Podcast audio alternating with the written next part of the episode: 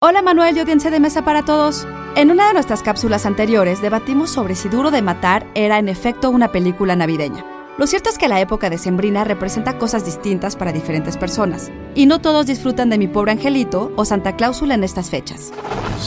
Institute.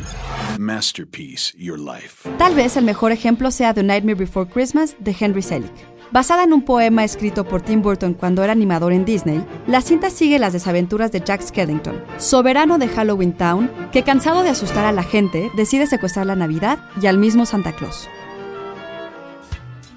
En realidad, Tim Burton admite que la Navidad siempre fue una de sus épocas favoritas y que le encantan las decoraciones y la nieve, como queda claro en Batman Returns, en la que Michael Keaton, como Batman, y Michelle Pfeiffer en el papel de Gatúbela comparten bajo el muérdago un beso apasionado y mortal.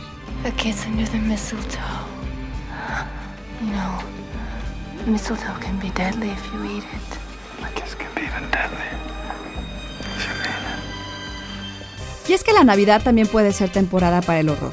Gremlins cuenta la historia de Billy, quien recibe de regalo al pequeño Gizmo, y que en un descuido engendra a los traviesos y destructivos Gremlins. La película fue muy criticada por sus escenas más violentas, pero fue un éxito comercial. ¿Y ustedes qué vieron esta Navidad? Idea original y guion de Antonio Camarillo. Yo soy Ana Goyenechea y nos escuchamos en la próxima cápsula SAE.